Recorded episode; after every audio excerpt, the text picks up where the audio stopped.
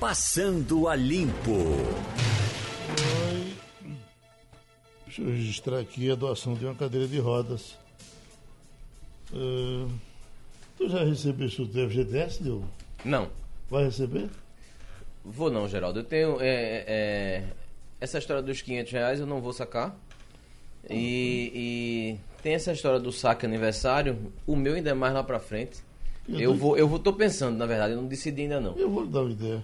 Você... Ah, pra mim você me dá dinheiro. Você tá contando dinheiro não. aí? Você, você tira 500, fica com 100 e doa uma, uma cadeira, cadeira, de, roda. de, rodas. Tá certo. Entendeu? Porque, veja, você com esses joelhinhos. Não, o joelho tá. tá... De vez em quando você opera. O seu não, futuro, de vez em quando eu opero é pra tá lascar. não, vê. Peraí, Geraldo. Peraí, seu rapaz. futuro é esse. Peraí. Entendeu? Mas. Não brinque, não. É melhor Jesus levar desse é, jeito. é o delegado. Delegado. Eita.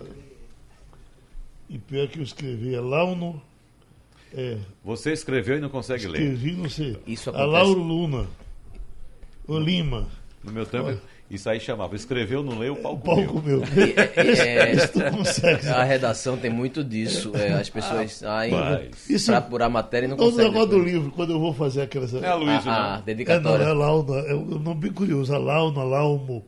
Mas- Alaumo. É, porque ele também não queria que dissesse o nome dele, não. Uhum. Atenção, eu estou errando porque quero, viu, doutor? Tá feita a doação e tudo bem. Aí, do, do livro, naquelas pressas, pá, pá, pá, porque o Fazer primeiro, dedicatória, né? o primeiro você faz tudo arrumadinho, do segundo a mão vai cansando, a partir do terceiro, de vez em quando o cara no telefone, não, o que é que tu escrevesse mesmo porque eu botei teu nome. Mas vamos em frente. É, Deixa eu ver. A, a bolsa deu um pique ontem, foi, Wagner? A, boca, a bolsa subiu ontem, atingiu a marca histórica acima dos 106, 106 mil mil, né? pontos. 106 mil pontos, é uma marca histórica, a marca mais alta já alcançada pela bolsa. Puxada aí por uma expectativa boa internacional, já que um funcionário do alto escalão chinês é, é, das relações exteriores disse que o país estaria bem próximo de um acordo com os Estados Unidos para acabar com essa guerra comercial. Então, aqui no Brasil, ações como, por exemplo, da Vale e também da CSN subiram, são ações muito fortes. E pelos, pelo, pelo eh, cenário interno, tivemos também, estamos também na expectativa de uma aprovação da reforma da Previdência de forma definitiva. Então, ações internas, como por exemplo dos bancos, Bradesco, Itaú, Banco do Brasil, que inclusive teve um anúncio importante semana passada. Então, essas ações subiram, continuaram subindo e puxaram muito a bolsa para cima, que são ações de um volume muito grande. Ô, Geraldo, tu estava falando do, do FGTS, né? Perguntando se ia sacar e tudo mais. É, é uma das grandes esperanças agora para o Natal. O 13 terceiro está chegando na época do 13 terceiro, né? 30 de novembro a primeira parcela, 20 de dezembro a segunda. Mas só o FGTS antecipado, aquele valor dos 500 reais, deve injetar e liberar 12 bilhões de reais. E a expectativa é de que esse dinheiro seja, pelo menos parte dele, empregado nas compras de Natal. Dar uma movimentada na economia para ver se a economia consegue girar um pouquinho mais rápido do que ela está girando agora. Que ela está ainda a passos bem, bem lentos, né? E pedir a Deus para sair da crise, né? Porque se tirar tudo isso, raspar o tacho, tirar a farinha da esquina, comer a tanajura e a crise não passar, é, é uma coisa de doido, né? Ainda existe uma incógnita muito grande também do que vai ser feito desse dinheiro. Se vai ter gente que vai pegar esse dinheiro para pagar a dívida, embora seja, por exemplo, 500 Tem reais. Veja, que muitos 500 vão fazer, reais vão fazer uma realocação.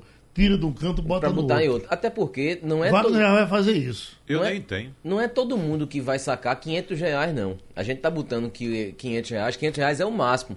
Mas tem gente que vai sacar aí 150, É. 200 reais. 80% das pessoas que têm dinheiro no FGTS têm até 500 reais. 80%. E aí não se sabe ainda o que é que vai ser feito. Tem essa história de que você falou, Geraldo, de realocar, eh, botar em outro lugar, pagar outro tipo de dívida. E aí pode sobrar muito pouco também para gastar, para fazer Bom, realmente a economia gastar isso, com mas isso é, consumo. isso é para quem pode, né?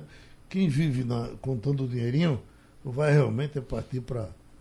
Eu tenho umas pesquisas de pagar dívidas, né? Ô, Geraldo, para muita gente, inclusive que nos escuta, uma vez eu falei aqui que era possível uma pessoa viver com um salário mínimo. Algumas pessoas ligaram para mim: rapaz, você é doido, você tá- já tentou viver com um Se salário não mínimo? fosse possível, a gente estava em guerra. Né? Olha, exatamente. Agora, isso um levantamento do IBGE semana passada mostrando que 25% dos brasileiros vivem com 400 e poucos reais. Não lembro o valor arredondado. Um quarto da população. E outra coisa, não são pessoas individuais, são famílias. Eu vi inclusive uma reportagem com uma mãe, uma mãe com cinco filhos vivendo com 400 e, e poucos reais em São Paulo em São Paulo. Viver com 450 reais por mês em Mimoso é uma coisa. Viver em São Paulo com esse dinheiro é outra, talvez, totalmente talvez diferente. seja até possível viver e a gente sabe, como o Geraldo disse, que tem muita gente que vive. Não quer dizer Que vive bem, que né? vive bem. É. Não quer dizer que o valor do salário mínimo é um valor adequado. quer Pelo contrário, a gente sabe que- que não é. Não é, Não quer nem exatamente. dizer que Não é. vive, sobrevive. É, né? Sobrevive. Sobrevive. Porque você imagina a pessoa viver é, um salário mínimo hoje mil reais, 998 reais, né? Uhum. É, vai para 1.040 no ano que vem. Então você vê que sobreviver com mil reais, é, tem gente que vive, como você estava dando exemplo, Wagner, com 400 e poucos reais por mês. É, você sobrevive, você não vive. Você não vive digno com no 400 interior- reais. Com a família, você dá um jeito de se virar. No interior se vive realmente com muito pouco dinheiro. Exatamente. E se vive bem. Isso. Com pouco dinheiro. Você pega a galinha, você cria. Né? É. A mandiocazinha você planta atrás de casa e tal. É, a- dentro da cidade grande é que a coisa fica mais cruel. né? É, exatamente. Na cidade grande não dá. Por isso que eu, eu fiz a comparação com São Paulo. Eu citei uma família. Você pegar 100 uma mãe reais- com cinco filhos e. 100 reais no bolso do matuto é muito difícil. É, exatamente. É, Ali Aí-. Primeiro porque quando ele vende aqueles produtos, eh, você vai no, no Ceasa e, e- e reclama de uma mão de milho que você compra por 30 reais. Uhum. Imagine o que é você produzir 50 espigas de milho imagina. e trazer para vender. Imagine, imagine. né? Inclusive, você, você até estava discutindo isso, Geraldo, quando você fez o programa semana passada lá no Ceasa, e al- algum dos participantes do debate citou isso, exatamente. Você vai comprar, vai comprar um quilo de tomate, fala que um dois reais está caro o quilo de tomate. Você sabe o, o quanto o cara sofre para produzir um quilo de tomate e você comprar por dois reais, não é?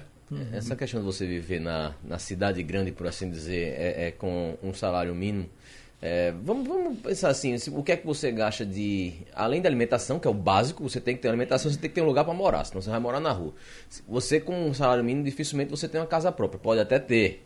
Tem gente que tem, mas aí você vai pagar aluguel, você vai se alimentar, você precisa se deslocar, a passagem é cara para um serviço ruim. Acabou o dinheiro, vai fazer mais o quê?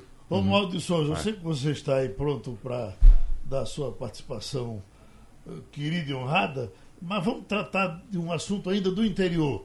Aparecendo onça em Araripina. Quer ver? Escute Roberto Gonçalves. Após informações obtidas através da imprensa falada e escrita aqui da região, que teria uma onça rondando uma determinada área nas proximidades da cidade de Bodocó, uma equipe da Patrulha Ambiental, composta pelos patrulheiros Jaine Alves e Markel Jacob, se deslocou até a localidade de Mão Esquerda e de Barreira Alta, onde entrevistaram moradores à procura de informações que levassem os agentes e a população que está assustada a terem certeza de que os rumores sobre felinos são realmente verdadeiros. Alguns agricultores e pecuaristas informaram o desaparecimento de ovinos e caprinos com características de terem sido abatidos pelo citado felino. Nos questionamentos feitos aos agricultores, eles informaram não terem visto as onças, mas a forma de ataque, segundo eles, seria particularidades desse animal. Na fazenda de seu Manuel, conhecido como Manuel Velho de Bodocó, a onça, segundo ele, chegou a pegar um carneiro e o ataque não foi maior porque alguns cuidados foram tomados. Pegou um carneiro que dava uns 10 quilos, fora os outros pequenos que ela pegou. Ainda segundo o seu Manuel, animais de outras duas fazendas vizinhas também foram alvo dos ataques. Pegou para mais de 20, viu? Na fazenda de Chicão, aqui. Já Markel Jacob, membro da Patrulha Ambiental, afirma que, conforme relatos dos criadores, é possível sim que tenha onça no local, mas não descarta a possibilidade do ataque de outros animais, como cachorros selvagens. E pela quantidade, não é uma característica de onça. A onça não costuma fazer isso. Ela mata um, dois animais e, e aquele animal ali ela vai comer por dias, semana, dependendo do porte do animal. Isso foi o que nos explicou o, o biólogo Yuri Valença, do Cetas Tangará, no Recife. E existe os cachorros, uns cães, que eles nascem e ficam o tempo todo é, de sua vida no mato. São, são ma- chamados de cães errantes.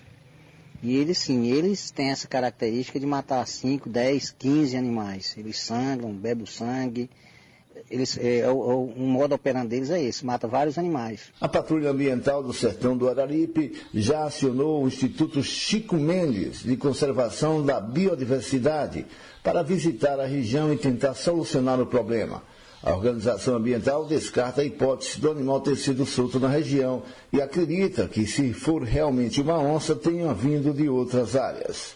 Rádio Jornal, Rádio Notícia. Não sei, Diogo, que é da cidade, isso toca muito pouco nele, essa pessoa é. fica só lá para a distância. Uhum. Mas para mim, para eh, Wagner, para Romualdo, que são matutos, quando a gente morando lá por dentro, que apare... quando aparecia de boato, olha, tem uma onça em tal canto. Essa onça comeu Meu 20 carneiros, essa tava com fome. Viu? E, e essa que o cachorro nasce no mato, fica no mato, é. comendo bicho. Olha, o cachorro, a primeira coisa que ele faz é correr para casa de alguém. É, exatamente. Eu só lembrei de uma historinha, eu mandei até para você faz tempo isso, um áudiozinho, um, uns matutos falando a respeito de uma chuva que tinha dado no interior do Ceará. Você, você lembra, né?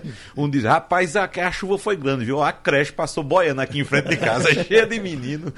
O outro diz, e aqui, rapaz, que deu um trovão que o pé de siriguela tava com a siriguela tudo verde, deu um trovão, ficou tudo madura na hora. Mas Romualdo de Souza, do seu, do seu sertão é assim? Olha, Geraldo, no meu sertão é assim e no meu cerrado também é assim. Sim. Eu moro num condomínio rural e, vez ou outra, é, a patrulha ambiental passa por aqui avisando que foi vista uma onça nas imediações da fazenda Taboquinha, que faz divisa com o condomínio onde eu, eu moro. Agora, é, mês passado, no, num parque nacional em Brasília, onde fica a água mineral, foi vista uma onça pintada. E essa região aí é onde toda terça-feira de manhã eu me encontrava com o então ministro da Justiça, Fernando Lira. Uhum. O Lira, ele ia toda terça-feira de manhãzinha, ele acordava às 5 e meia da manhã, Geraldo, ia num parque em Brasília chamado Parque Nacional, também conhecido como Água Mineral. Pois bem, é, é, era um, um, uma associação de, de pessoas que davam é, sustento, pagavam uma taxa para man, é, de manutenção do Parque Nacional, e aí acabou sendo é, desmobilizado porque toda vez a onça aparecia lá nesse Parque Nacional. Passou-se o tempo, até que em abril deste ano, tinha um grupo de escoteiros acampados no Parque Nacional e aí a onça apareceu. Portanto, eu estou bem pertinho da onça. Agora também tem alguns amigos da onça, que são os políticos ali no Congresso Nacional e desses aí eu vou falar daqui a pouco, porque hoje vai ter mais bagunça no PSL, Geraldo.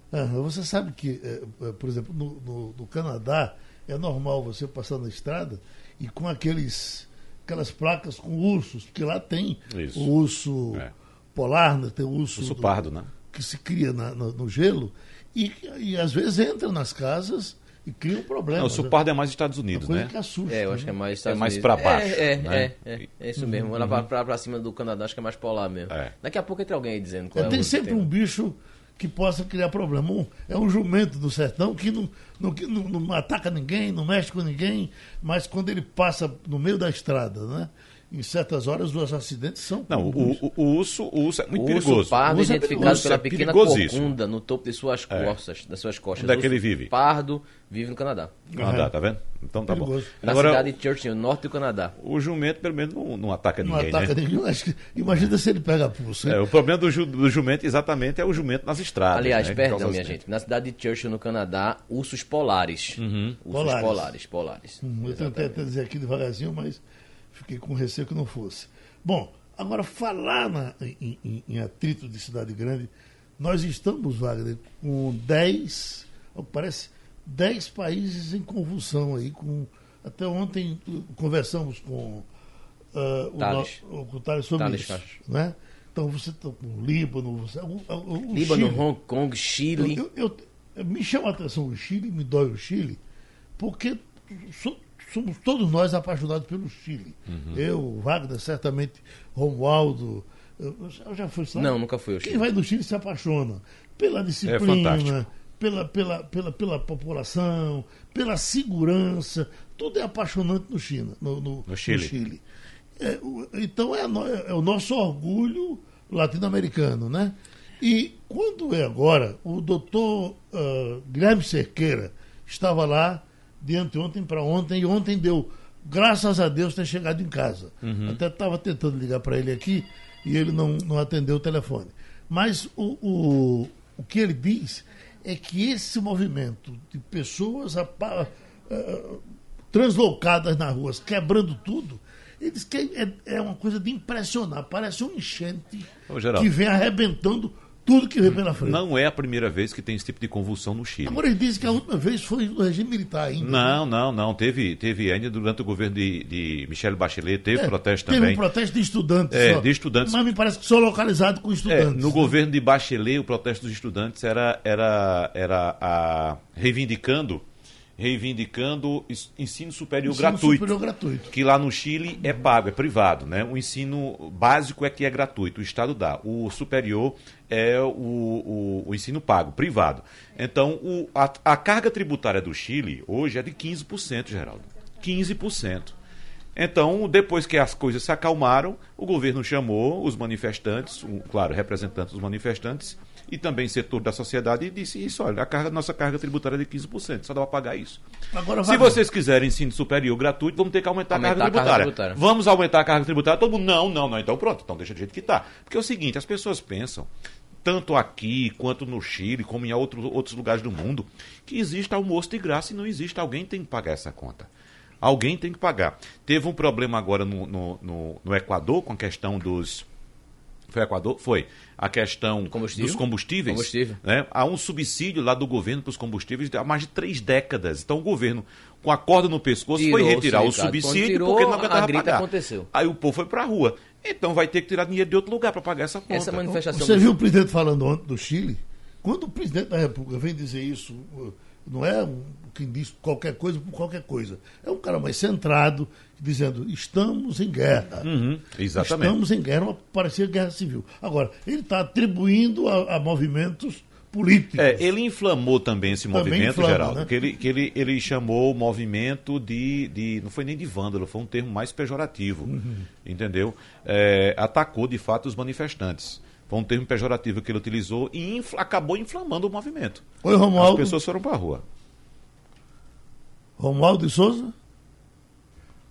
Olha, Geraldo, eu morei um tempo ali no litoral do, do, Chile, numa região chamada Puerto de San Antônio, que é perto de Vinha del Mar. Eu trabalhei lá numa daquelas mobilizações da Universidade Católica de Santiago e realmente eu gosto muito da convivência com o povo chileno. Agora, o problema. O, o, o, é, é, até, é até bom lembrar para as pessoas. Sebastião Pinheira. É, lembrar para as pessoas. A, a sociedade. Ele está sem retorno. Lembrar, lembrar para as pessoas que, que nos escutam, talvez assim, assustadas. Puxa vida, uh, uh, uh, Romualdo morou em Petrolina, morou no Chile, morou na Argentina. Mas eu, eu, eu, também achava estranho. Mas depois ele me disse que era cigano. E cigano. E cigano é isso mesmo. Cigano é isso. Rouba uma galinha aqui, rouba outra ali e vai vivendo. Lembrando que nasceu em Carnaíba. Oi, Romualdo. Então, o, presi o presidente Pinheira disse esta semana que é fundamental que a sociedade eh, tenha informações e ele é, é o tipo do presidente que presta contas. Ele, normalmente, todo mês, ah, o Ministério da Economia informa quanto apurou, quanto gastou e a sociedade segue acompanhando pela imprensa, tem um diário oficial lá muito bem atualizado e que diz como é que está a arrecadação. Agora, dessa vez, o governo resolveu dar um aumento, fazer um aumento é, no, no, preço aí dos transportes, Geraldo. E aí houve toda essa balbúrdia. O presidente chamou, o Wagner, esse movimento é, de é, ele disse assim: o que está se passando no Chile é um movimento que não vem de dentro do Chile, ele vem de fora, é importado. Então nós precisamos tomar providência. E aí a situação se inflamou de maneira tal que o governo foi preciso dar meia volta, pelo menos por enquanto não vai ter esse aumento, mas a gente sabe, não é, Geraldo, que quando uh, o pessoal do Chile só estava esperando uma oportunidade para descer a lenha no governo, porque a situação eh, de desemprego não é das melhores, o custo de vida subiu mais do que uh, o, o, os vencimentos, os salários, e a questão dos imóveis eh, está muito alto o preço do imóvel, incluindo o pagamento dos aluguéis, Geraldo. É, Geraldo, é, são os mesmos 20 centavos de 2013 aqui. Você veja só, o aumento da tarifa é equivalente, claro, o, a moeda do Chile é diferente da nossa, mas é equivalente a 20 centavos.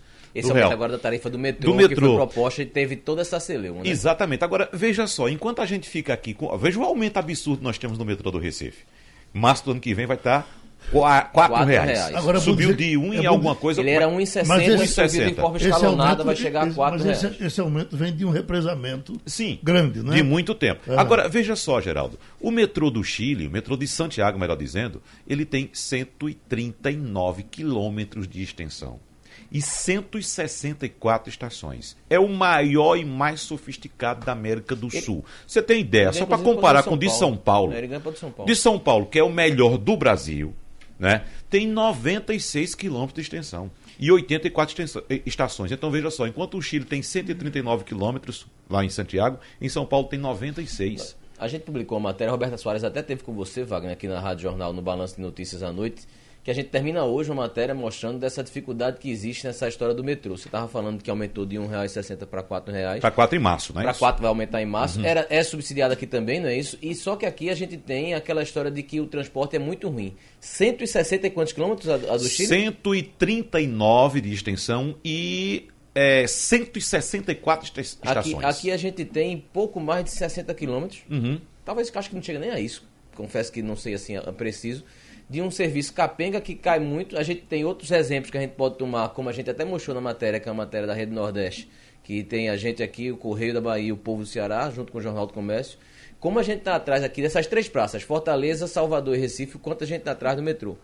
Quando você mexe no transporte público, e realmente as pessoas, está certo, desde 2013 que não tinha um aumento lá no Chile e agora estão querendo fazer aumento. Mas quando você mexe no transporte público, mexe com o bolso, pô, vai. Ah, e realmente- mexe também com insatisfações. É, né, porque Diogo? junta tudo. Junta tudo, então, né? Lá também estava represado.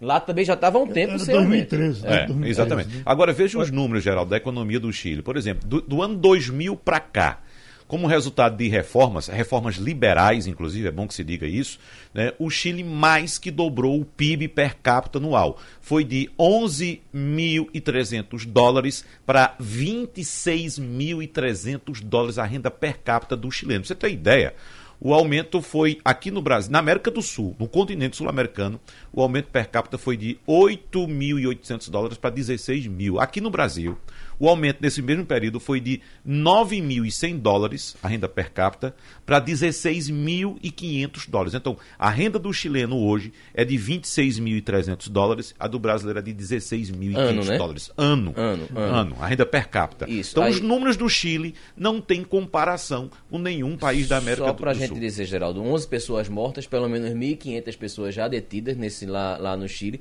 Prédio incendiado, estabele- estabelecimento comercial incendiado, depredado, saqueado. Mais de 10 mil soldados do exército nas ruas. Toque de recolher que não é, é- é- é obedecido. A, a Uhum. confusão está bem grande lá e bastante confronto manifestante. E você sabe de uma coisa, Diogo? Aconteceu o seguinte: enquanto a revolta, enquanto o pau comia solto no centro de Santiago, o presidente da República, Sebastião Pinheira, saiu com a família para comemorar o aniversário do neto numa pizzaria. Aí, meu amigo, as fotos chegaram nas redes sociais com Pinheira tomando vinho eh, chileno, claro, comendo pizza de uma massa fina com aquela borda eh, decorada com eh, queijo gorgonzola. Isso aí revoltou a classe operária que estava protestando por causa do aumento. Sebastião Então, Pinheira, tudo o que queriam. que é um dos homens mais ricos do Chile. Sabia?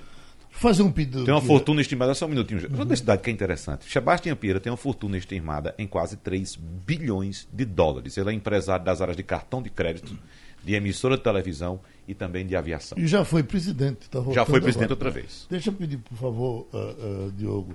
Consegue aí o, o- o currículo do doutor Boaventura de Souza Santos. Boaventura de Souza Santos. Ele tem uma declaração hoje aqui no Globo que parece ser absolutamente irresponsável. Vamos dizer logo agora que pode ser que ele tenha um currículo sagrado mais na frente e eu não sei. Então, Boaventura de Souza Santos diz: Bolsonaro é um neofascista e o Brasil será o próximo a viver convulsão social. É, é- é- é uma- uma- é- é- essa possibilidade existe em todo canto. Existe. Então, o camarada ficar atiçando num momento desse, talvez não seja o mais correto. Rapidamente, Quem é Boaventura, não sei o quê? Sim, que, é... ficou devendo aqui? Boaventura de Souza Santos é um professor catedrático jubilado da Faculdade de Economia da Universidade de Coimbra. Tem 78 anos, é português e ganhou alguns prêmios aqui, enfim. É... Deixa eu abrir aqui mais.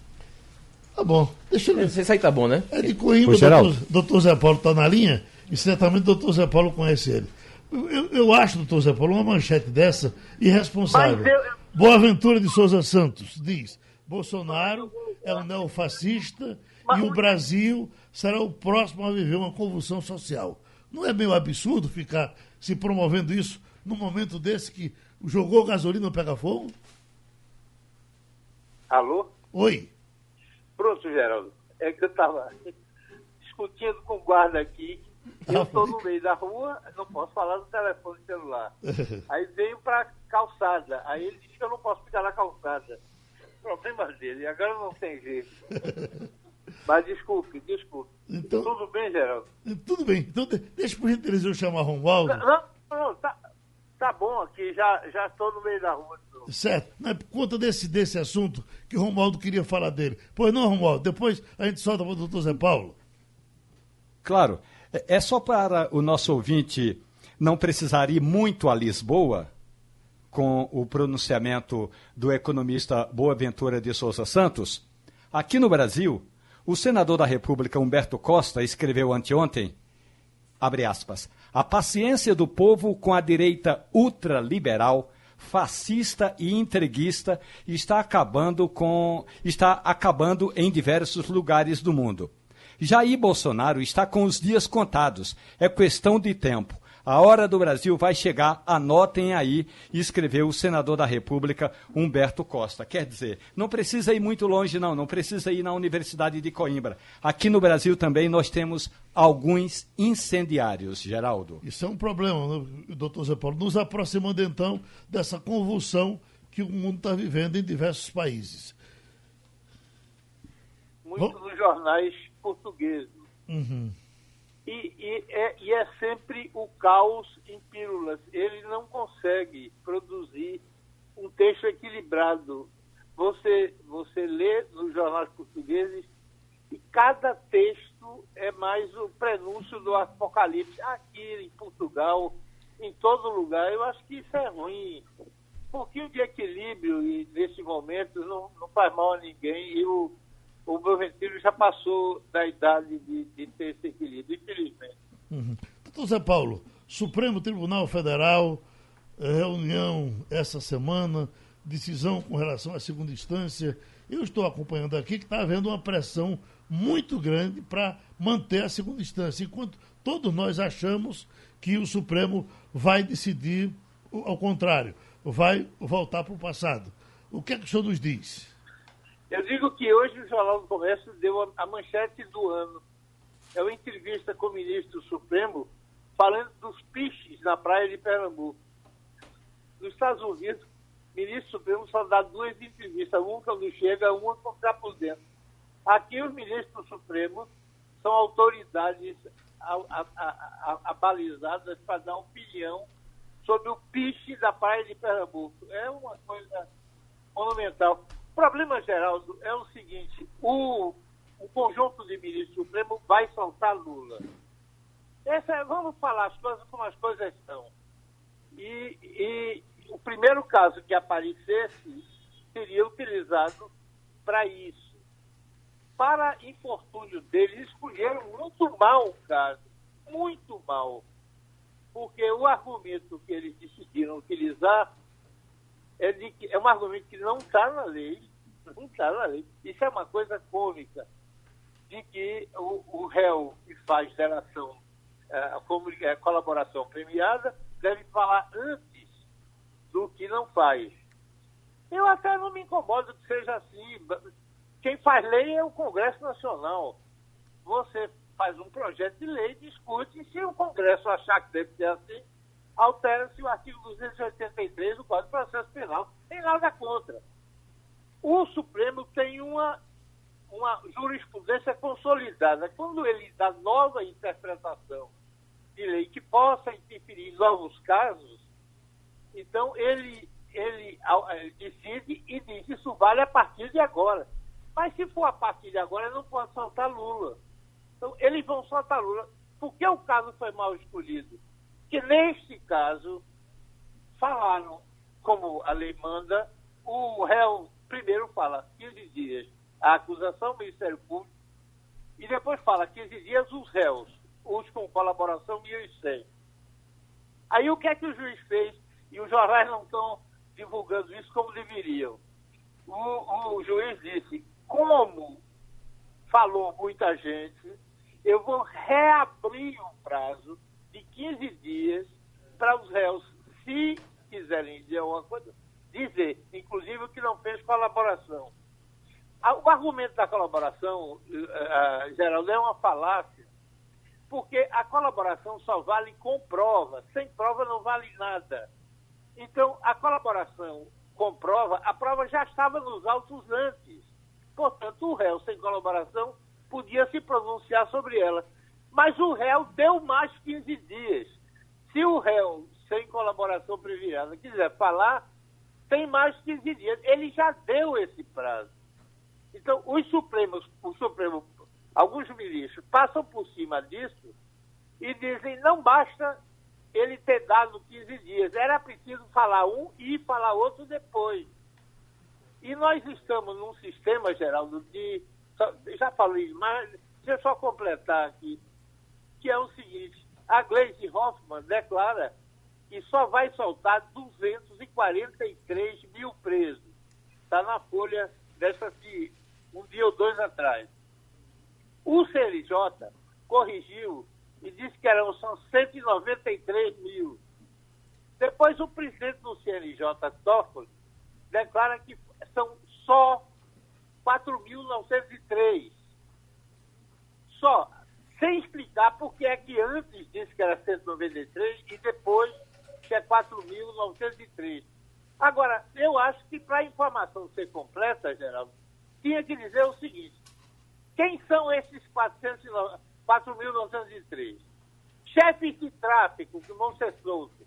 Não sei se Fernandinho Beiramar e Marcola estão, provavelmente estarão. Os chefes de tráfico que vão ser soltos são os seguintes. Depois, traficantes, outros, esses.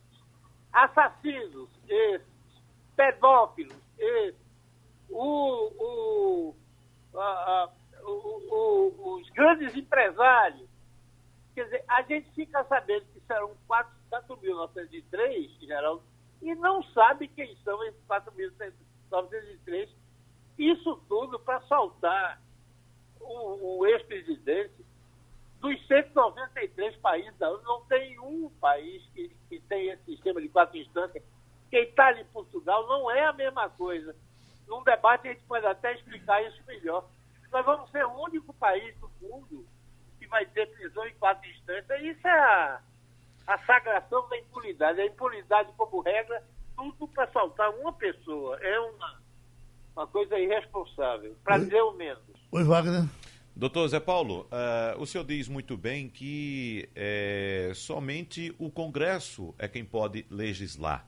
Né? E existe uma tentativa de deputados do PSL de aprovar uma emenda para mudar a Constituição e permitir a prisão de um réu depois de condenação em segunda instância. Só que há um movimento no Supremo Tribunal Federal com a intenção de barrar essa, essa ação de um partido no Congresso Nacional. Tem alguns ministros do Supremo que dizem que o artigo que diz que uma pessoa só pode ser considerada culpada depois que todos os recursos de seu caso forem julgados é uma cláusula pétrea da Constituição e só poderia ser modificado através de uma nova constituinte.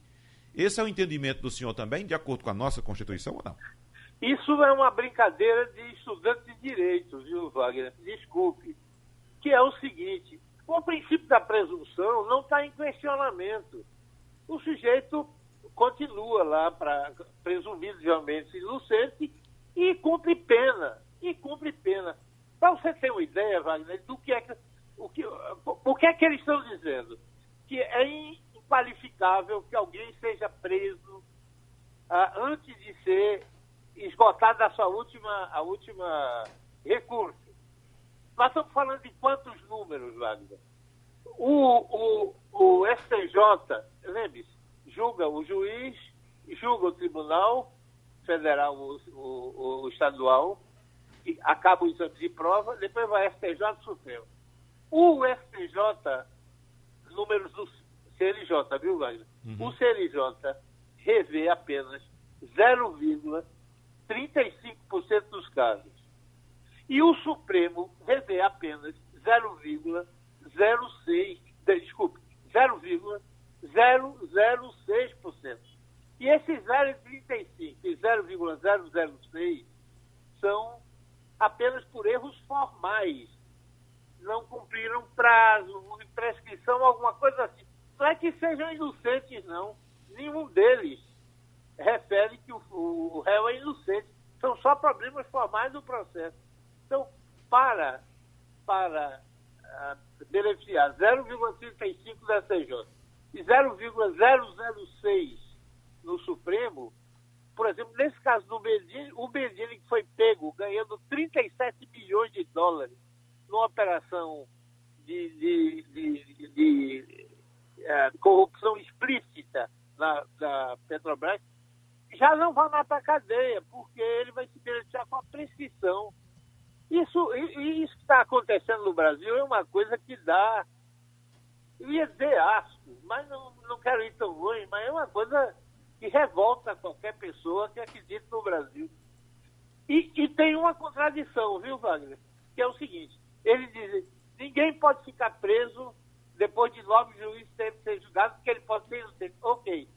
Aí você diz, mas Toffoli, o chefe de tráfico, diz, não, esses não vão se beneficiar porque estão em prisão preventiva. Ora, a prisão preventiva é decretada por um juiz. Então, o Toffoli não aceita que nove juízes condenem, que o sujeito pode ter inocente. Mas aceita que o sujeito fique preso por causa de um juiz que decreta a prisão preventiva. Então, pelo amor de Deus, é uma coisa uma coisa indecorosa o que nós estamos assistindo, o pior momento da história do Supremo. Romualdo de Souza.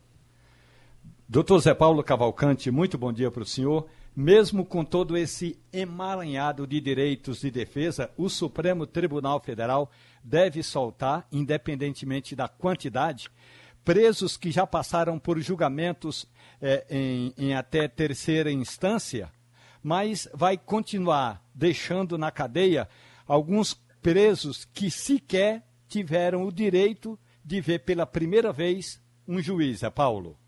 É isso mesmo. Romualdo, você com sua sabedoria cigana, você chegou à essência do problema. O preso provisório nem foi julgado. Nem foi julgado. Não incomoda a Toffoli, a Lewandowski, aquele pessoal, não incomoda que o chefe que nem foi julgado fique preso em prisão preventiva. Agora, incomoda ele ser julgado por um juiz, três desembargadores, cinco ministros. Não, aí ele pode ser inocente. Como é que a gente vai pagar um dia de prisão injusta a um inocente? E o chefe que está preso, você disse muito bem, o chefe que está preso e nem foi julgado por um. Foi um despacho liminar, cautelar. E como é que se explica, Romualdo, quando a gente for assistir Fernandinho Beiramar saindo da cadeia, Marcola saindo da cadeia, como é que eles vão explicar isso para soltar uma pessoa? É uma coisa difícil de explicar. Uhum. Agora, o senhor sente que é assim, é irreversível, vai acontecer? Geraldo, eu deixei de falar. O, o Supremo quer brindar dizendo que isso é cláusula pétrea, não pode ser mudado. O que é cláusula pétrea? É a presunção formal de inocência que continua. Se o Supremo disser que esse caso significa que o Congresso não pode mais alterar, basta alterar a composição do Supremo, o Supremo decide novamente, revoga essa questão e o, e o, e o Congresso, que é o espaço de criação de leis, decide o que é melhor para o Brasil. Eu estou escrevendo um artigo, Geraldo, que é sobre Al Capone. Uhum. Se fosse no Brasil, Al Capone não podia ser preso, porque os, os, os, procuradores conversavam entre si como é que a gente pode prender esse, esse gangue, chefe de gangue, porque não tinha como, porque não tinha colaboração premiada naquele tempo. Aí inventaram, eles articularam para que prenderam o Capone por, por crime de imposto de renda. Essa coisa é até engraçada, porque quando saiu da prisão de Alcatraz, isso os livros de história não dizem. O, ninguém mais queria saber de Al Capone, ele mendigava pela rua e sobreviveu, Geraldo, tomando sopa nas igrejas católicas. Bom, mas aqui não será assim. Mas o fato é o seguinte, se fosse lá, o Supremo diria, não, os procuradores articularam, isso é uma indecência, o Al Capone é inocente. Quer dizer, é uma coisa. Eu queria saber se, eu não sei se Pedras e o Miramar o Marcola estão beneficiados ou não. Mas se estiverem, eu quero saber como é que o, o, o, o Supremo vai se comportar. O ministro Lewandowski, em março desse ano, saltou um super traficante galo de São Paulo. E soltou e ele desapareceu. Ninguém acha mais ele. Soltou porque preparando o voto que daria agora nesse processo. Ele dirá agora, eu antes já me pronunciei no processo tal. Não vai dizer que o processo é do super traficante Galo, que ele já botou na rua. Então, quem bota Galo na rua, bota mais Beira-Mar e Marcola e está se lixando desde que Lula seja solto. Essa é a questão. Pronto, a gente ouviu novamente doutor Zé Paulo Cavalcante Filho, voltando de Portugal, eh, retomando as coisas na cidade, aqui no Passando a Limpo. Ah, o acidente de avião de ontem, que foi tão falado, mas ele tem algumas curiosidades para outros acidentes de avião. Eu não me lembro de acidente de avião onde você mate o de baixo o que está dentro fique vivo. Foi, foi, o que aconteceu foi, ontem. Foi né? danado, Geraldo. Esse acidente que aconteceu em Belo Horizonte é no bairro Caiçara. E aí tem algumas. É um assunto trágico, mas tem algumas curiosidades. Nessa mesma rua onde o avião caiu agora, foi um monomotor que caiu, com capacidade para quatro passageiros. É, nessa mesma rua, há um ano, caiu um avião. Não, há seis meses. Há seis meses, não seis foi? meses. É. Caiu um avião nessa mesma rua. Tem um detalhe que parece que ela é próxima a um campo de treinamento. Né? Isso, não, que é, é, o campo. É, um, é, um, é, uma, pista de, é uma pista de pouso. Um aeródromo. É, é um aeródromo. Um aeródromo né? Isso. Um aeródromo. E aí é, tem uma peculiaridade que tem um aeroporto da Pampulha, fica do lado esquerdo, mais para a esquerda da, da, desse, dessa, dessa paralelo pista, paralelo. E aí todos os aviões eles precisam subir, quando eles estão nessa pistazinha, subir pegando, fazendo a curva para a direita. E aí, dessa vez agora, eles percorrem um quilômetro, foi da onde caiu. E, é, desse agora e onde caiu de seis meses. Fica um quilômetro da pista. Caíram uhum. na mesma rua. Da outra vez, um avião caiu batendo numa casa, entrando numa, no portão de uma casa. Uhum. Dessa vez agora ele caiu em cima de um carro. Eram quatro pessoas no avião, uma que estava no avião morreu. Essa vez agora. Essa vez agora. Tinham quatro no avião. Quatro com o piloto? Quatro com o piloto. Certo. Uma pessoa morreu, não foi o piloto, daqui estava no avião. E certo. outras duas pessoas que estavam dentro de um carro, na rua, morreram. Uhum. O avião caiu em cima do carro. Eram dois vizinhos que estavam indo trabalhar numa obra. Uhum. E acabaram morrendo os dois. Outras três pessoas, o piloto e mais duas pessoas que estavam no avião, estão em estado grave é, no hospital lá em Belo Horizonte.